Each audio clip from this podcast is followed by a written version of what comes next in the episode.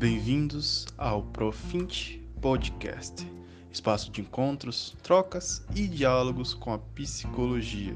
A convidada de hoje é Cibele Ramalho. Sou Cibele Ramalho, psicóloga, psicodramatista e diretora da Profint. Vou conversar com vocês sobre o papel do psicodramatista em tempos de crise. Este é o conteúdo da nossa jornada sergipana de psicodrama, que vai acontecer em breve, de 26 a 28 de novembro de 2020. Vamos conversar sobre o que seria este papel do psicodramatista, falando a respeito desta crise em que nos encontramos. O psicodrama possui uma grande virtude, que é lidar com o nosso imaginário, com realidades virtuais e suplementares. Por isto, ele pode ser adaptado muito facilmente à modalidade online com esta pandemia. E quem trabalha com redes hoje trabalha com um princípio moreniano, que enfatiza as relações interpessoais acima de tudo. Lembramos que o psicodrama foi criado por Jacó Levi Moreno, médico romeno, para ser útil ao século XXI, assim como a psicanálise foi importante para o século XX. Nos perguntamos, então, como ser um psicodramatista neste novo século? Como já dizia o Paulo Freire, educador brasileiro, o princípio da democracia é a relação com o diferente. E o nosso compromisso enquanto psicodramatistas é colaborarmos com o desenvolvimento social, promovendo um fluxo de relações libertárias e transformadoras. De todo modo, lidaremos com as sombras sociais e com as nossas próprias sombras neste processo. E assim, lidando com as diferenças no nosso cotidiano e com a realidade que nos cerca, buscaremos ousar, quebrar conservas, inovar e reconstruir no hoje o amanhã que queremos. E como está esta nossa realidade contemporânea, onde inserimos o nosso fazer profissional enquanto psicodramatistas? Estamos numa sociedade VUCA, quer dizer, volátil, incerta, complexa e ambígua. E, como espécie humana, estamos vivendo uma crise existencial e ecológica, consequências de uma crise política. Estamos chegando no nosso limite. Enquanto humanidade, para que possamos sobreviver, precisaremos reagir à falta de vontade política para gerar mudanças necessárias e urgentes. Sabemos que as grandes potências mundiais se afastam de acordos mínimos para diminuir o agravamento contínuo das questões ecológicas e diminuir as desigualdades socioeconômicas. Mais importante para eles é aumentar as taxas de lucro das grandes corporações então presenciamos a cultura do desperdício, que agride a natureza, assim como o mau uso dos recursos disponíveis. Presenciamos o excesso de consumismo, que garante a concentração da riqueza nas mãos de poucos. Trata-se então de fomentar o ter, não o ser, ou sobreviver feliz neste planeta ao qual devemos nossas vidas. Estamos então caminhando para o que o nosso querido Pepe Mojica chama de holocausto ecológico.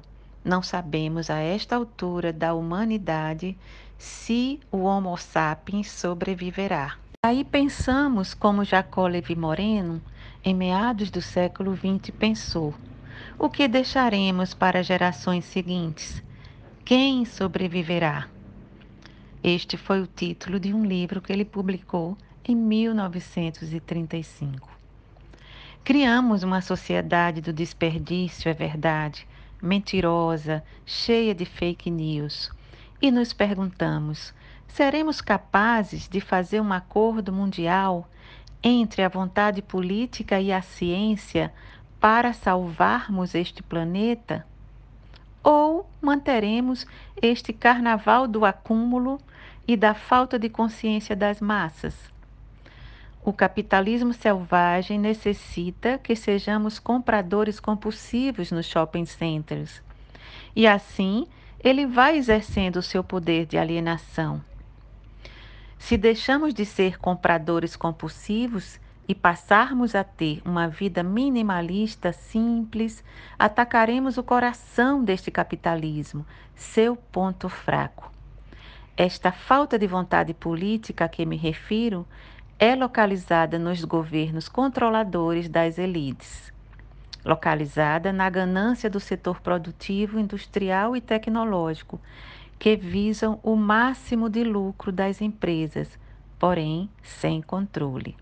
E assim é que 0,1% da população detém 30% das riquezas mundiais, extraindo recursos da classe trabalhadora e minando as democracias, ou seja, mantendo o controle do poder político. As instituições, por outro lado, atacam a liberdade, a população está depauperada, porque os políticos e o sistema judiciário também representam este 0,1% que os comanda.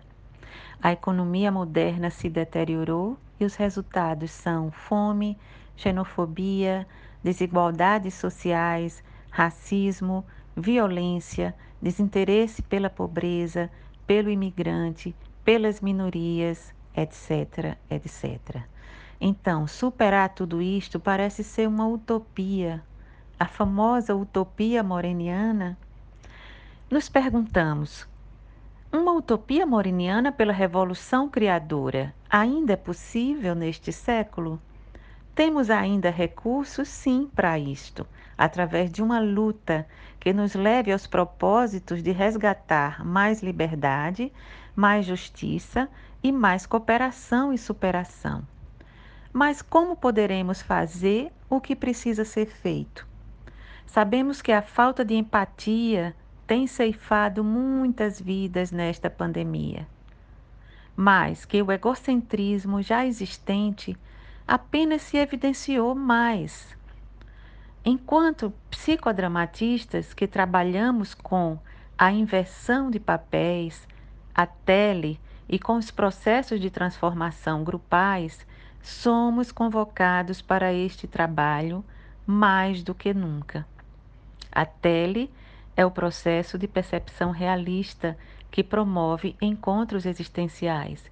E a inversão de papéis é se colocar no lugar do outro e perceber a realidade do outro. Como resgatar esta solidariedade e a empatia interpessoal e entre grupos. Como recuperar nosso tempo perdido sendo mais consumistas e prisioneiros de redes sociais, resgatando assim o nosso tempo livre para desenvolver relações mais próximas, mais humanas e mais afetivas. Cabe ao psicodramatista andar na contramão deste mundo louco. E isto não é nada fácil. Como resgatarmos nossa liberdade para cultivar afetos que nos afastem da robotização e da alienação? Precisamos então parar o consumismo selvagem e viver para outros parâmetros culturais que possam desenvolver consciências. Neste momento de profunda crise, o papel da socioeducação é fundamental. Assim, precisamos trabalhar no microcosmos das famílias, escolas e pequenos grupos comunitários. Todos estes desafios contemporâneos urgentes.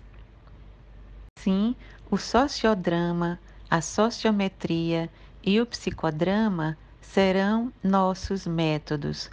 Deveremos incluir nas nossas pautas de trabalho o combate ao consumo inútil, o combate ao exagero e ao mau uso das redes sociais, o combate às decisões irracionais promovidas por uma publicidade falsa, o combate aos preconceitos de toda a ordem.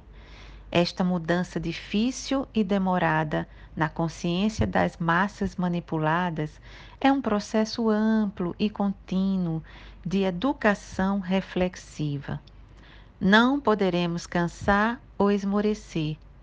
Precisamos acreditar que temos métodos e instrumentos poderosos para este combate, métodos sociopsicodramáticos. Deveremos ter como propósito o de sermos mais cooperativos, solidários, menos competitivos e mais afetuosos, não apenas por pura ideologia, claro, mas porque precisaremos sobreviver enquanto sociedade neste planeta. Esta será a nossa única alternativa. A isto, é importante liberar as mentalidades das correntes invisíveis que as prendem para que desenvolvam novas alternativas criativas. E este é um trabalho corriqueiro já desenvolvido no psicodrama prescrito por Moreno. Temos muitos meios para tal.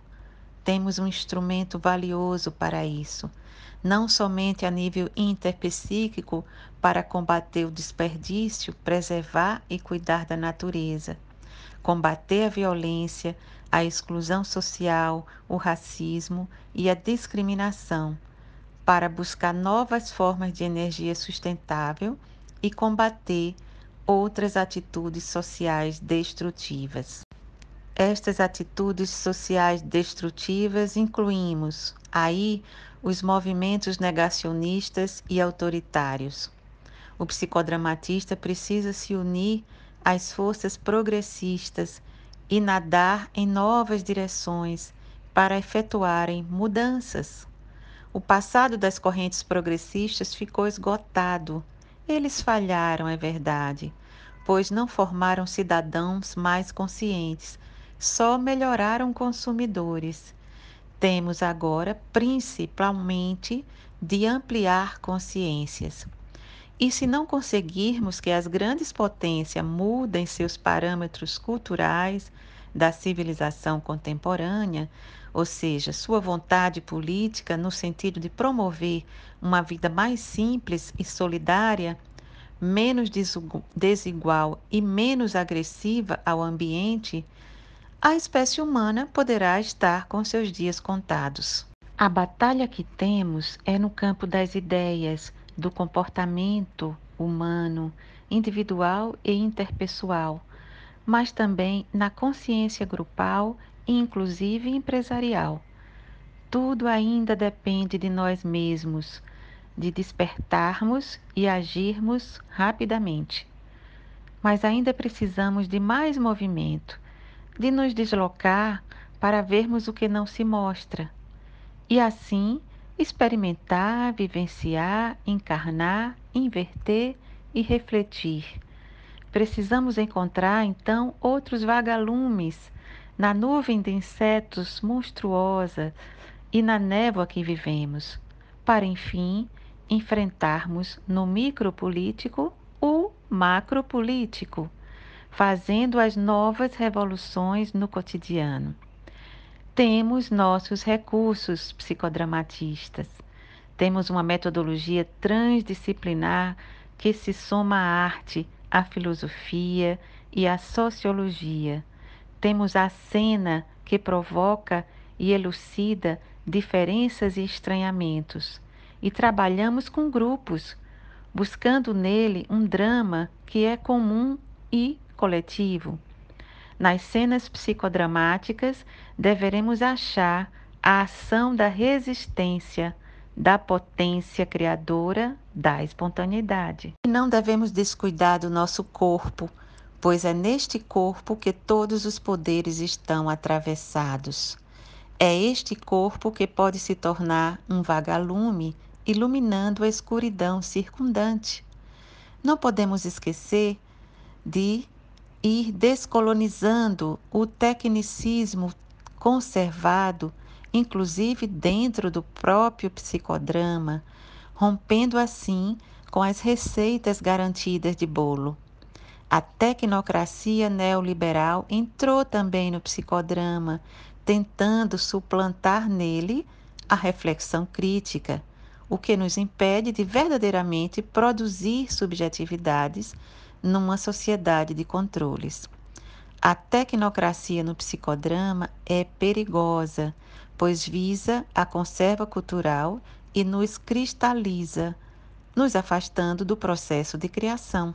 Psicodramatistas, sabemos que a tentação é grande de se formatar em receitas, de se apoiar nas forças instituídas e cristalizadas. Por isso, vamos cuidar da desacomodação dos nossos corpos também. Torná-los então plenos de expressão e alvos da nossa atenção, para que possamos construir para nós um corpo poético, viçoso, belo, potente e transformador, comprometido e consciente, que possa ouvir e falar com outros corpos, não importando as suas verdades, não levando para o nosso trabalho roteiros que não abrem alterações, que não se abrem para a divergência, para novas experiências e novas intensidades. Para superar esta crise existencial mundial urgente, precisamos, em larga escala, dos profissionais mais sensíveis da área das ciências sociais e humanas, da educação e dos trabalhadores da saúde mental. Em especial, me dirijo agora aos psicodramatistas. Dentro de nós, temos a vontade, a potência do nosso método a sua e a nossa alegria, a centelha divina da nossa criatividade espontaneidade, fonte inesgotável de energia e amor. Então vamos lá, vamos renovar nossos projetos profissionais e sair desta água morna em que estamos, construindo redes afetivas de apoio, pois é caminhando que se faz o caminho. Agradeço a todos os autores do psicodrama que consultei para formular esta fala, e em especial agradeço a dois pensadores contemporâneos, Chomsky e Mojica. Muito obrigada. Aguardo vocês na Profinte, na jornada sergipana de psicodrama de 26 a 28 de novembro de 2020. Será uma jornada online. Entre em contato conosco.